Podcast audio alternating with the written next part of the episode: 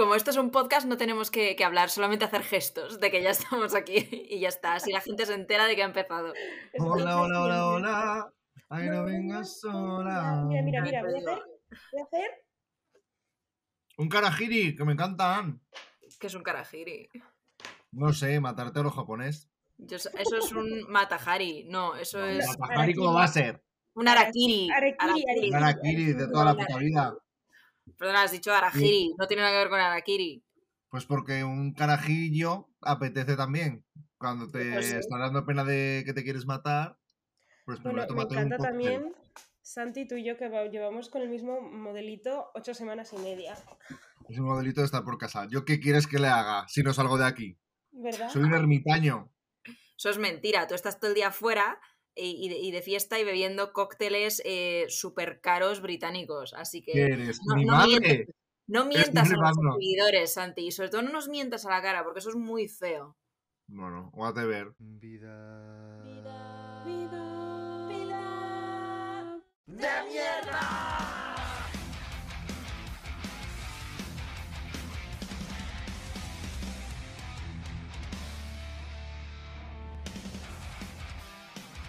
Me estoy aficionando otra vez. y- Claro, otra vez no. A la escalada. Wow. Ya he ido. Pero Una vez has escalado en tu vida. Wow, o sea, que ya haces spinning y escalada a las 6 de la mañana. Bueno, Spinning, la verdad que desde antes de ir a Portugal ya no voy.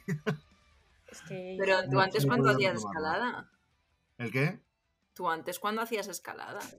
Pues en diciembre del año pasado me apunté a un club de escalada de aquí de mi barrio y luego ya no volví a ir. Bueno, me encanta los sociales que podéis llegar a ser Alicia y tú. ¿Has visto? ¿Por Pero a qué ver, que no, que no ¿Nunca has conocía a apuntado nadie. en un club de escalada? O sea, ¿eso de dónde salió? Pues porque me apetecía escalar, pero el tema es que yo no iba a socializar, yo iba a escalar y me di Es cuenta que eso de es lo que más me preocupa también. ¿Por qué de repente dijiste voy a escalar? no ¿Fue sé, me por apeteció. TikTok? Me dio, no, por TikTok no. Bueno, igual un poco por Jason Momoa, que lo veía en Instagram escalar y digo, guau, qué espalda, yo quiero eso. Entonces la única manera, tal. Pero es súper aburrido escalar si no vas con gente. Y el otro día fui con gente y la verdad que fue más guay. Yo tengo ganas de ir a camas elásticas. Pero bueno, no hemos venido a hablar aquí hoy de estas cosas. En realidad no tengo muy claro a qué venimos a hablar hoy porque había dos temas sobre la mesa y no quedó claro de qué íbamos a hablar. Que alguien me lo especifique. Pues mira, hoy vamos a hablar de un tema tan sencillo. Bueno, como siempre, súper preparados, te quiero decir. No sé si vamos a hablar del que propuse yo o del que propusiste Pues eso es lo tú. que estoy, preguntando Yo- estoy yo- preguntando. Yo Yo vengo preparada para ambos, también te digo. Yo, igual de preparado para los dos. Venga, Sí, va, entonces Alicia. pero- Vale, pues elijo yo, venga, pues el de Santi. Eh, y el poder de la amistad, vamos a hablar del poder de la amistad, ¿no? El poder de tres. Bueno, yo lo hará propuesto más como eh, amigos de mierda, porque me parecía como un título más a la nuestra. Pero el poder de la amistad nos hará libres, eh, lo decían prácticamente las embrujadas ya en el 1997. Así que Y bueno, cualquier serie en la que haya malos, eh, lo que les salva siempre es el poder de la amistad. es verdad, eso es cierto. ¿Cuándo, cuándo nos ha salvado el poder de la amistad? ¿Cuándo nos ¡Wow! ¿Cuándo se ha salvado el poder de la amistad? ¡Ana! ¡Qué pregunta! Eh, no lo sé. la verdad. Vaya.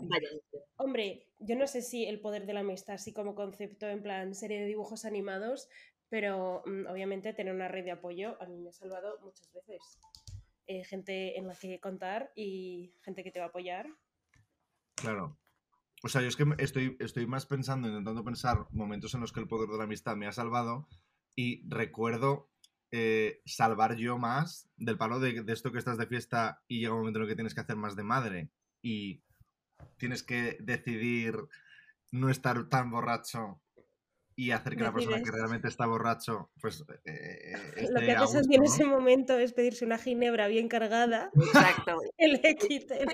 Y luego decirle a Ana, me arde el estómago, vámonos a casa. Pero porque estaba preocupado por tú también, o sea, eso lo disfracé un poco de, de amistad benevolente, ¿no? En plan de, Ana, si estás cansada, dímelo que me voy a casa contigo. y sepas que estoy abierto a... Pero Sí. bueno, Bueno, justo el otro día estábamos hablando de cuando los tres salimos por Zaragoza y, y tuve que irme a hacer nuevos amigos yo. Porque Alicia estaba. sus amigos no estaban ahí para ella.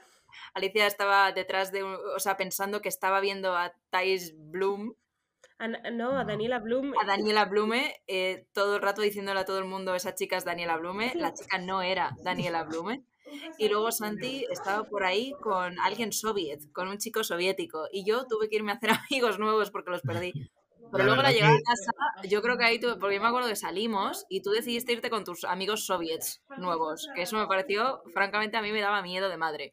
Y luego Alicia, No, tuve que esperar a que terminase de vomitar en una farola y llevarla al hotel. Y, y luego yo jamás he visto la cara de Alicia así. Fue de las cosas más bonding del mundo y ella ni siquiera se acuerda ¿De Qué no me claro, acuerdo? ¿Cómo se va a acordar?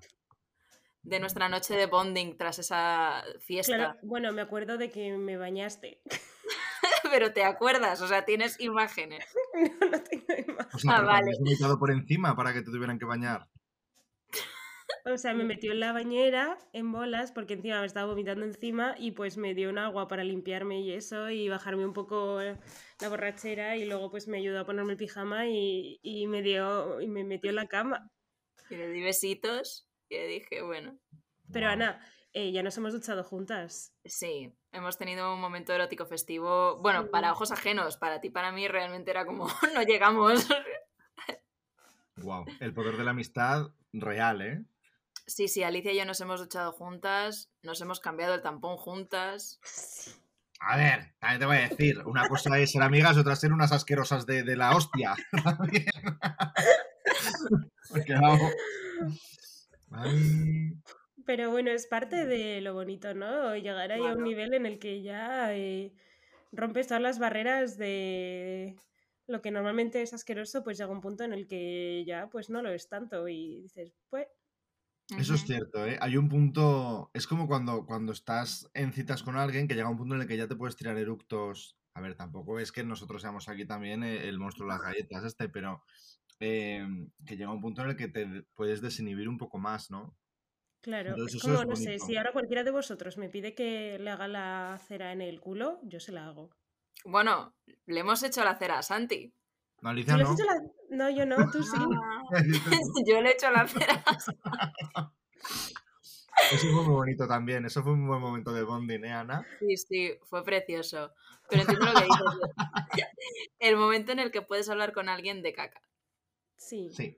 Aunque yo creo que se está abriendo mucho la veda. Creo que mucha gente está hablando más abiertamente de, de temas escatológicos, ¿no? Sí, es verdad. A Es ver, verdad, es que hay que normalizarlo, hay que naturalizarlo porque al final, pues chica, es que lo- como el claro, libro ese mejor- para bebés, todo el mundo hace caca. Pues ya está. A lo mejor no en, un, no en un- una atmósfera de lo que tú has dicho tú, de quedar con, yo qué sé, de, de tener una cita, pero entre amigos, porque claro, tener una cita no vas a sacar, bueno, yo qué sé, hay gente para todo. Yo desde Mm. luego no. Es que yo siempre acabo hablando de mierda de follar o. O ya, de mierda y de follar. Siempre. Con tus, con tus ligues. No, no. Ah, eso es lo que estoy diciendo. Con, con, con vosotras y con mis amigos y por ahí. Ah, bueno, eso sí, pero el otro día estaba, por ejemplo, con Alba en su bar y me dice, es que claro, mm, ¿cuántas veces voy a tener que ir al baño? Y yo, pues a ver, chica, y claro, ella es como vosotros, va más de una, que a mí me parece, o sea, jamás lo entenderé. Y entonces estamos hablando y le pregunta a la chica que estaba en el bar, le dice, oye, ¿tú cuántas veces vas al baño? Así random. Y la mujer como, pues yo una. ¿Al día? ¡Una! Vaya Pero, puta mierda, debe o sea, estar súper hinchada. Eso es normal, No ¿vale? es normal, lo normal son tres. Normal, son dos, Creo que tres, tres, Ana. tres son excesivas. A ver, nada, por la mañana yo hago dos. Cada vez, cada vez que comes. Claro, con cada comida. Bueno, Eso es como, como un antibiótico. Te lo tienes que tomar con cada comida. Al No revés. sé, yo creo que tres son excesivas, yo creo que una es normal, no sé, igual aquí la gente nos puede decir, podemos hacer una encuesta de mierda. Además, de verdad, una encuesta de Sí, mierda. ¿Y ¿Cuántas sí. veces hacéis caca al día? Venga, ¿cuántas veces cagáis? Contadnos. Una. No, no. No, la gente. Ana, la gente. Lo has dicho. Bueno.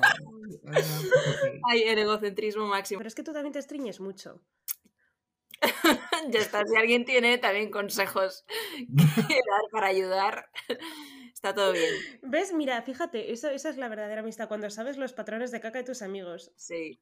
Mira, un fun fact. Mi padre, o sea, eh, padres primerizos, solamente me tuvieron a mí, ¿vale? Cuando yo era un bebé y nací, tenía un diario de cacas. Entonces, en ese diario de cacas apuntaba todas mis cacas, pero apuntaba cómo eran.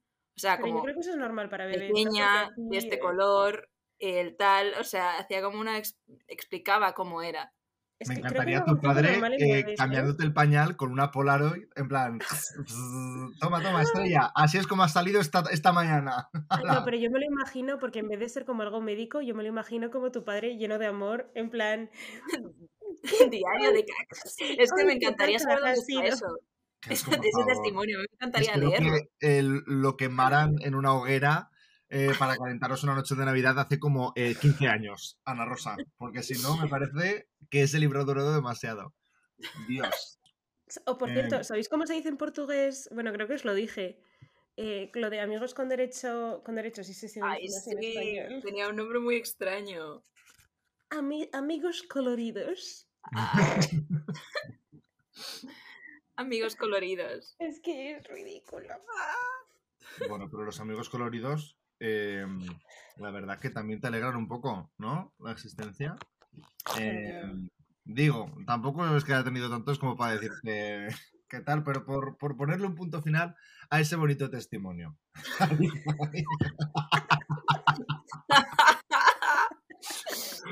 Como que tampoco le di muchas vueltas a este tema, sino que lo tenía en mi cabeza porque digo, joder, hay veces que pienso como que tengo, tengo una bipolaridad de la amistad en el sentido de que digo, joder, me, me desvivo y siento que me preocupo y siento que eh, soy leal y siento que tal, pero luego hay veces que digo, igual llevo sin preguntarle a esta persona cosas de su vida o cómo está eh, semanas o llevo sin interesarme activamente muchísimo. Por mucho que yo piense en vosotras, por ejemplo, igual no os pregunto, oye, tu madre que tenía la caldera estropea-". Tampoco te estoy preguntando eso, pero lo estoy pensando y digo, ah, bueno, pues estará ya bien, porque como no dice nada, ¿sabes? O sea, como que tengo como esa dicotomía de soy un amigo de mierda. Entonces dije, bueno, podemos hablar de la amistad, pero que sí que es verdad que cuando cuentas una historia de, joder, pues tengo esta experiencia con este amigo, no sé qué, tú siempre te pones a ti en un lugar de puta madre de yo soy el bueno, pero al mismo tiempo esa persona no te va a poner en ese pedestal, sino que el amigo de mierda vas a ser tú. Claro. Y, Claro. y claro, he llegado a la conclusión de que tampoco le falta razón, porque es su versión de los hechos, ¿no? Entonces era un poco como llegar a esa conclusión y decir, igual tenemos como historias que contar aquí, nosotros que además somos amigos, eh, pues ver un poco esos patrones de conducta de la amistad. Hombre, es que es muy difícil estar eh, todo el rato, todo el tiempo disponible de la misma manera en la que igual estás cuando te conoces, ¿no? No sé, al final somos personas individuales, cada una tiene pues sus cosas y, y estamos presentes en nuestras vidas pues de unas formas que pues funciona para nosotros, por ejemplo. También es cierto que, o sea, a mí me parece que hay... La cosa es que a veces creo que le faltan, nos faltan palabras para definir a gente. Entonces utilizamos amigos para meter en, el, en, esa caja a mogollón de gente que en realidad igual no es esa la definición, ¿no? Y, y luego el, el cambio. O sea, hay amigos, hay gente que por la personalidad que tiene, pues a lo mejor no te hablas en un mes, pero luego mm, te llamas, de hecho llamadas sin hablar, hablas una hora y ya está, y hasta el mes siguiente y está todo bien. Y luego hay gente que es más de diario. Y, y- y es así porque las dos personalidades son más de diario. Claro, y luego Mm. también lo que has dicho de la de las categorías y eso, a mí me parece eso, eso curioso porque ahora, desde que estoy haciendo el poliamor, eh, estoy aprendiendo a entender las relaciones de otra forma también, ¿no? Y como que veo mis amistades también como relaciones platónicas, más que amigos, y esta es la categoría, y un amigo es A, B y C, sino que las intento sentir mucho más flexibles y mutables. Y, y eso, y en plan de, tío, es que yo estoy enamorada de mis amigos, en plan, pero de un- desde un punto de vista pues muy platónico, ¿no? Que sé que no va a llegar, en un principio no va a llegar a ningún sitio ni sexual ni, ni romántico, pero en plan, no sé, yo quiero pensar que cuido a mis relaciones como cuido a mi pareja. Ay, yo eso empatizo mucho. Hmm. Lo, lo firmo. Yo sí que siento, o sea, sí que siento algo parecido a eso, sí. Eso no tiene nada que ver con. eh, Sí, me ha ido un cacahuete por el otro lado. Me ha hecho la boca. Santi nos estaba quedando un momento. Ya, tía, Precioso, pues estoy ¿eh? y todo, pero es por el cacahuete. Lo tengo aquí. O sea, uh, ¿eh? Me ha dado heavy este cacahuete. Igual es una metáfora de la vida. em, ¿De que eres alérgico a los cacahuetes? No, pues, o sea, el tema es, el momento de querer a tus amigos como tu pareja implica también em, como que cuando un amigo se echa pareja y de repente desaparece, yo entiendo como que el cuidar a una, una relación de amistad como una relación de pareja es un poco también eso, ¿no? O sea, como que implica también dedicarles un tiempo especial al palo de, joder, por mucho que yo he tenido amigos que de repente se han echado pareja y han desaparecido y cuando han cortado han reaparecido y se han vuelto a ir porque no pueden estar sin pareja. Es un poco como, joder, ok, porque mm, te queremos y te conocemos de hace mucho tiempo, pero al mismo tiempo, what the fuck, ¿sabes? Porque también estás un poco out de la vida. Em, Claro, es que, no pero es que eso también no es sano, no es sano ni para tu pareja, en plan que solo te enfoques en ella, ¿no? Porque qué presión para tu pareja ser el todo, ¿no? Como ser la única persona de apoyo, mm, eh, en vez de tener como pues varias personas en las que puedes contar como, bueno, pues si no está X está ahí, y si no está ahí está tal, y si no está tal está tal, o están todas a la vez, o cada una porque, no sé, hay veces que no todo el mundo va a estar disponible. Y hay mm. veces que tu pareja no lo va a estar. Y luego también, que tío, qué feo. o sea, no sé, son las relaciones antiguas también hay que cuidarlas. Y entiendo que existe la, la energía de la nueva relación, ¿no? Que es ahí como cuando empiezas a conocer a alguien y estás como ahí súper emocionado y súper revolucionado y con todas las hormonas y quieres verle todo el rato y tal. Y eso es totalmente lícito, pero también está bien mantener los pies en la tierra y saber que hay relaciones que ya tienes previas y que pues algunas van a entender que desaparezcas un poco, pero no tienen por qué aceptarlo, sino... Y todo ese esfuerzo y también, mm, no sé, es como que al final el tiempo que tenemos es limitado. O sea, los días tienen 24 horas porque así lo decidió alguien en su momento. Entonces, yo creo que eh, aunque conozcas a mucha gente, aunque siempre vas a tener que recortar, o sea, no se puede tener infinitos amigos porque no se tiene infinito tiempo para darle a cada persona y a cada relación. A lo mejor hay una persona con la que te llevas muy bien, tienes muchísima afinidad y si tuvieses más tiempo, si esa persona tuviese más tiempo, igual podría llegar a algo más. Pero como no tienes, o sea, como que el, el tiempo es muy importante a la hora de gestionarlo. sí. Y hay veces que lo que tú has dicho se entiende. Una cosa que yo nunca os la he dicho, por cierto, eh, tiene que ver más con Santi también, pero yo antes estaba acostumbrada, yo creo, a que mis relaciones eh, de amistad dependían más de la necesidad que del querer.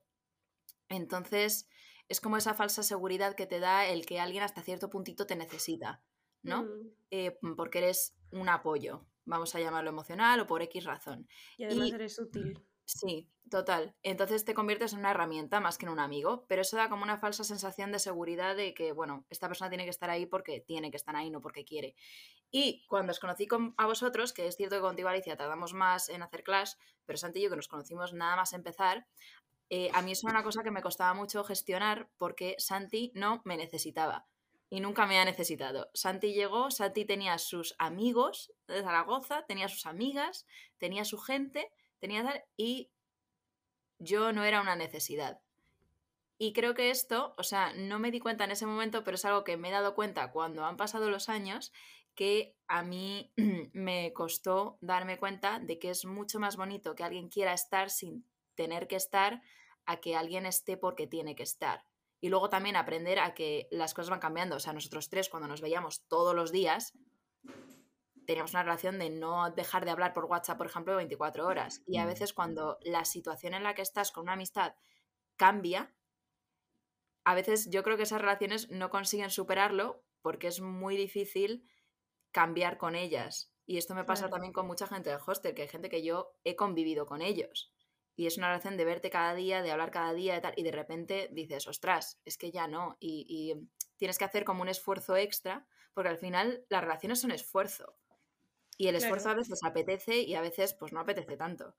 Hay gente que consigue extrapolar esa relación fuera de, de ese núcleo, ¿no? O sea, nosotros por ejemplo, el, el otro día nos comentó una chica de, nuestra, de la universidad que estudió con nosotros. Ay, por favor, el comentario. Lo único que no se ha roto de la Carlos III. Claro, o sea, es que es verdad, si te fijas en. pues no sé Love. cómo tienen el resto de grupos, la verdad, porque no les, no les sigo tanto la pista.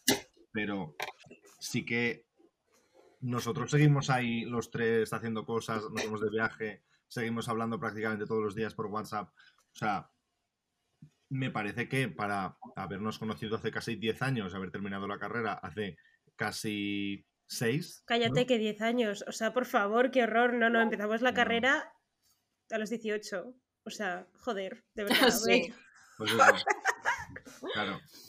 Sí, sí, o sea, sí. entonces, eh, Yo lo considero una suerte porque, y también creo que con el tiempo me he ido relajando rollo, mentalizándome de que no todo es igual para siempre, nunca. Eso tiene sentido, ¿no? Y que, no sé, o sea, al final yo estoy muy agradecida de que, por ejemplo, nosotros tres nos hayamos ajustado, adaptado Claro, Sí. a, A a todo, ¿eh? En plan, no sé, porque Santi se fue a Nottingham, luego Londres, yo estuve por ahí también en Sudamérica, bueno, Ana y yo nos fuimos a Ecuador, como que, no sé, como que hemos hecho mogollón de cosas entre medias y... Jope, y Sí. Sí, pero también como que hemos sabido queremos. Eh, mantenernos de alguna manera. O sea, al final este podcast también nació un poco a raíz de eso, de seguir en contacto entre los tres, porque si no era como que, bueno, hablábamos en, eh, por WhatsApp de vez en cuando, pero ya está, ¿no? Em, Pero es verdad, a mí la verdad que tener aquí, saber que os voy a ver como semanalmente, aunque a veces que es un poco estresante en plan coincidir, cuadrar las horas y todo eso, pero como que el momento ya cuando yo estoy aquí es como, joder, no sé, sé que me lo voy a pasar bien este rato, eh, que no voy a pensar en nada más, eh, jope, que mantenemos el contacto también así de esta forma, que obviamente no es lo mismo que por WhatsApp al final. Pero también puede acabarse en cualquier momento. ay, Ana, Somos conscientes de ello. El podcast, bueno, si nos, si nos deja de escuchar toda la gente que nos sigue, entonces sí. Porque ¿para qué audiencia lo vamos a hacer? ¿Para cuatro personas? Yo para eso no, no quedo todos los, todas las semanas a, a hablar de No, mierdas. ¿eh? pero quiero decir, yo por ejemplo tengo a gente en mi idea y sé que vosotros probablemente también, que yo creía que eran relaciones que estaban ya más que consolidadas, que iban a durar para siempre y de repente ha sido como no. Y eso me ha hecho como ser un poco más cauta o realista, o a lo mejor soy yo misma, que es como vete mentalizándote de lo que es la realidad para que luego, o sea, me va a doler igual, pero al menos no estoy agarrándome de una cosa que es una fantasía, ¿no?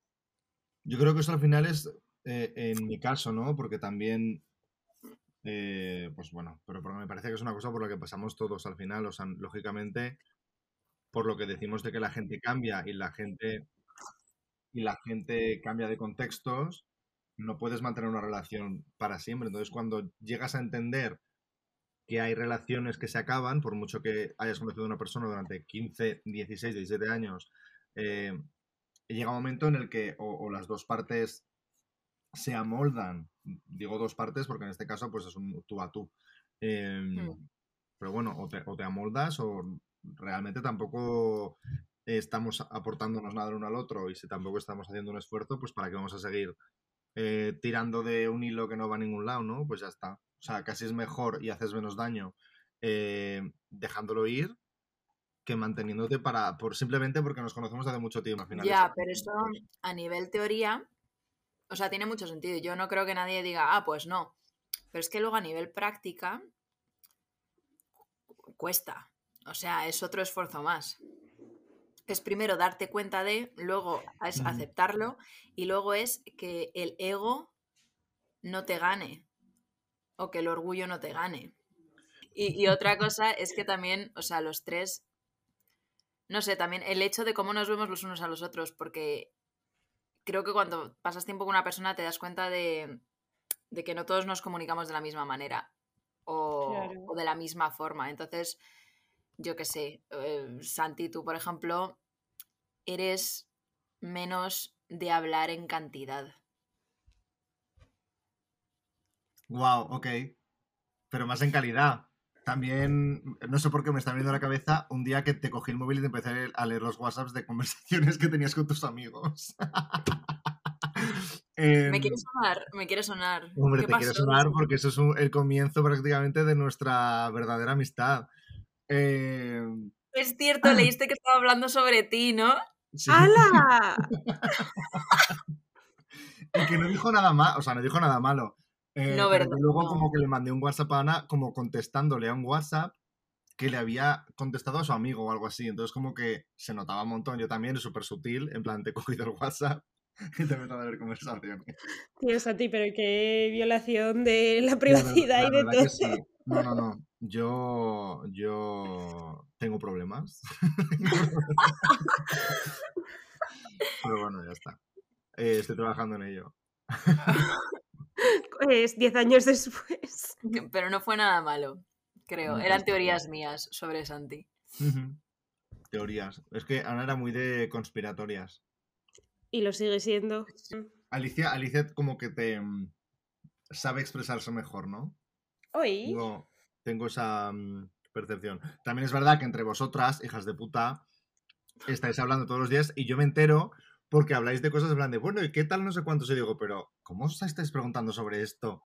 Si no he leído nada del grupo, también es verdad que del grupo, yo hay veces que lo leo así. En digo- diagonal. Digo, no habéis parado de hablar todo el puto día, hijas de puta, que aquí la gente también trabaja. Entonces estoy tú, tú, tú, tú, y digo, "Ah, podcast, esta Claro. tarde, ok, venga. Por eso es- una vez que tú te sueltas y empiezas a hablar, te da menos miedo. Y yo creo que como que, no sé, eso es una cosa que vas aprendiendo, ¿no? Y como que la bola se va haciendo más grande y te sientes como con más confianza para compartir tu vulnerabilidad, de alguna forma.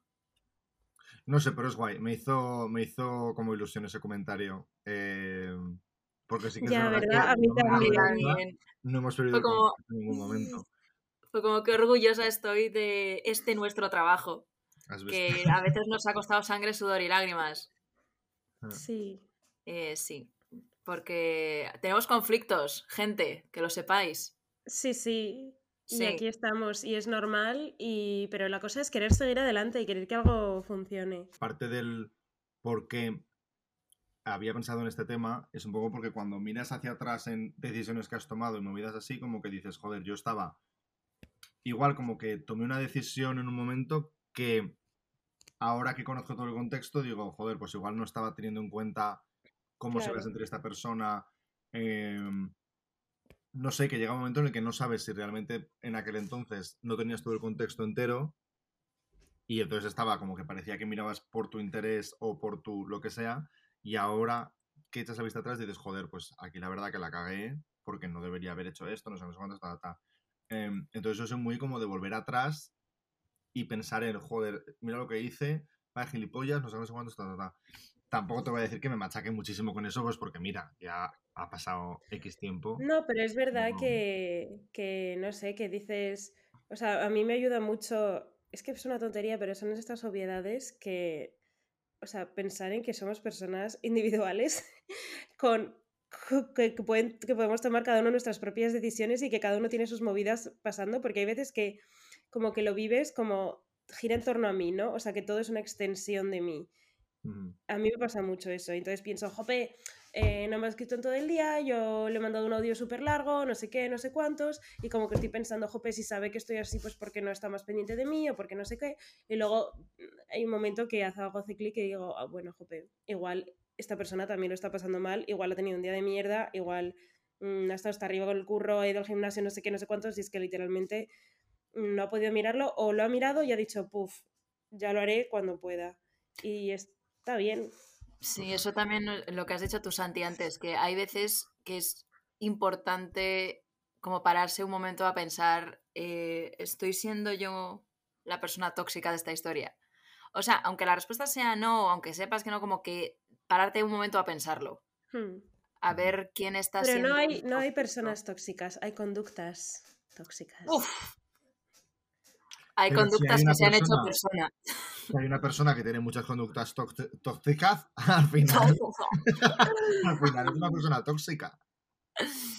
Hombre, bueno, sí se puede reducir a eso, pero que al final es un poco es un poco ver las cosas así como muy blanco y negro, ¿no? Y muy en binarismo que al final todo es un matiz y seguramente todos hemos tenido reacciones y respuestas a cosas que no ha sido como lo más lo mejor, porque en un momento pues no sé, si estábamos en caliente o nos ha pillado por sorpresa o no sabíamos gestionar la situación de otra manera y no por eso somos gente mala, ni tóxicos. Pues hablando de hasta luego, ¿tenéis brownie? Nos vamos, ¿no? Hombre, llevamos ya eh, 45 minutos, o sea, ¿qué es Sí, sí, esto? Bueno, mi brownie, pues eso, que vino mi madre y, y entonces eh, habíamos acordado que el sábado íbamos a ir a, a Sintra y mm, bueno, después de mucho discutir, pues decidimos ir en tren porque en coche pues como que era puente iba a haber mucha gente, tal y cual. Y nos dijo la guía eh, que teníamos que estar ahí pronto y además habían... Teníamos que estar ahí como a las diez y media porque habían contratado un tour de estos. Bueno, y yo diciéndole a mi madre, a las nueve y media estoy en la puerta de vuestro hotel eh, para ir en tren, tal, no sé qué. Bueno, pues aquí la menda, lira onda. eh, me desperté a las 7 porque María llegó a casa a las 7 de fiesta. Perdón. Menda Lerenda. ¿Qué coño es eso de Menda Lironda? ya, ya, me he liado, me he liado. me he liado. Bueno, pues María llegó a casa como a las 7 de la mañana y porque venía de fiesta, entonces miré el móvil. Fue como, ah, bueno, me quedo todavía una hora y media para dormir. Bueno, el, el siguiente momento en el que miro el móvil son las 10 y 34. Tenía eh, 40 llamadas perdidas de mi madre, mogollón de mensajes de audio suyos, tropecientos WhatsApps, eh, diciéndome, bueno, nena, que dónde estás, estás bien, Eh, no sé qué, bueno, nosotros ya nos vamos a ir porque si no perdemos el tren. Bueno, angustiadísima la pobre. Y la llamé así todavía con el ojo medio así. Y yo, mamá, que voy, que voy. Y ella, no, no, tranquila. Yo, que no, que no, que no. Cojo el siguiente tren, que voy. Bueno, o sea, ni me duché, ni me cambié de bragas, ni nada. O sea, yo me puse ropa por encima y salí para adelante. Y fue una estación que me pilla más cerca que la otra, porque había un tren a las 11 y cuarto. Bueno, llegué a 17. Lo vi irse, lo vi irse. Uf. Y dije, me mato. O sea, yo en ese momento estaba ahí eh, colapsando. Y dije, bueno, pues ya que no me da tiempo de desayunar y el siguiente era dentro de media hora, pues dije, bueno, voy a tomarme en la cafetería de la estación pues un desayunito rico. Eh, no tenían, bueno, esto no me sorprende, pero yo quería intentarlo igual. No tenían leche de soja, que bueno, hay que intentarlo. Pero tampoco tenían naranjas para hacer zumo de naranja. O sea, tenían la máquina, pero estaba vacía. Me dice, solo tenemos esto. Y era una selección que, no sé, yo la vi y dije, es que, qué asco. No sé, me dio todo mucho asco. Alicia, tu brownie empezaba así y está yendo a la mierda ahora mismo. O sea, que no tengan naranjas ahora mismo no te, no te da un brownie. ¿Sabes lo que te digo? Ya, pero yo en ese momento, eh, de verdad que yo estaba pensando, es que si ahora mismo se me cae algo al suelo, eh, voy a llorar muchísimo. De hecho, le mandé un audio a Ana porque me mandó ya una cosa y le di- mandé un audio como al borde del colapso, en plan, Ana, como, luego, luego te escucho, luego lo miro porque es que de verdad... No tienen naranjas. Y bueno, nada, me di una vuelta por los bares de la zona, ninguno tenía nada apetecible, al final me volví al de la estación con el rabo entre las piernas y me comí un bollo rancio y asqueroso y un café de estos expresos y nada, y llegué ahí, claro, luego, como estaban haciendo el tour, yo le dije a mi madre, mamá, compárteme tu ubicación real, o sea, en tiempo real, y ella, claro, me mandaba la estática, y claro, llegaba y ya se habían ido a la siguiente parada. Y estaba lloviendo mogollón, no teníamos paraguas. Fuimos al palacio, bueno, la quinta de Regaleira, eso mm, muy guay, muy chulo. Pero el palacio de Pena, que es este amarillo de colores, o sea, subimos hasta ahí, no se veía nada, o sea, no veías a 5 metros de distancia de la niebla que había. Entonces, como subimos para nada, tuvimos que bajar y, bueno, mira. Ah, fue un día muy estresante y luego, pues sí, en el tren de vuelta nos metimos en una discusión, las tres, mi madre, su amiga y yo, por el tema de Carmen Mola, en plan, bueno, o sea, en fin, fue como un día eh, de estar aquí, pero por las razones equivocadas el eh. rato. Guau. Sí, fue- Madre mía. sí. Así que bueno, ese fue mi brownie. Perdón que me he enrollado muchísimo, pero Juegas fuerte. ¿eh? Santi, ¿tú puedes competir? no fue solo las naranjas. Es que, joder, ¿cómo te puedo competir? Es que la semana pasada ya os conté muchísimas cosas, ¿no? Sí, la semana todo el episodio fue un brownie, realmente. Realmente sí. Puedo competir eh, con...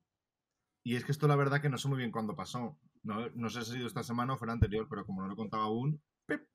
El tema fue que yo en septiembre le pregunté a mi jefe cuántas vacaciones tenía, porque había empezado en una empresa nueva y le dije, claro, esto va como por porcentajes o movidas así, en plan, cada mes acumulas tres días, una cosa así, ¿no?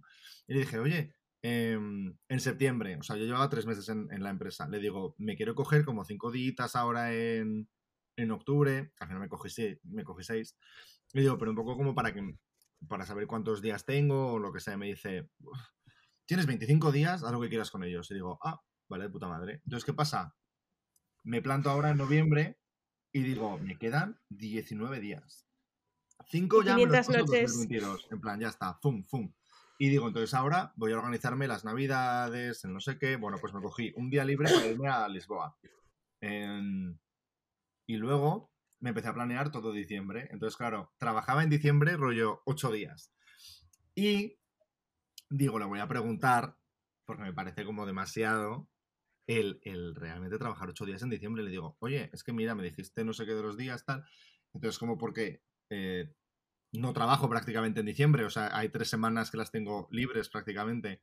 Me dice, no, hombre, pero claro, es que va como prorrateado, o sea, no tienes 19 días. Y yo, perdón. Entonces, eso quiere decir que, que igual me he gastado ya la mayor parte de mis días libres de este año. O sea, eh, escúchame, yo Nochevieja y Nochebuena y Navidad eh, no voy a trabajar, lo digo ya, desde aquí, queridos amigos, os, os prometo, vamos, os puedo prometer y prometo que no voy a trabajar en Navidades. Entonces, bueno, eh, estamos en esas.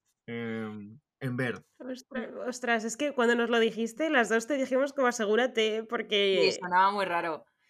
Demasiado sí. bueno para ser cierto. Venga, voy a hacer mi brownie que sea como el tuyo, una extensión del tuyo. Yo tengo la misma situación que Santi, no tengo suficientes días libres y de hecho voy a librar en Navidad. Los días que tú has dicho yo no voy a trabajar. Pero ¿sabes lo que pasa?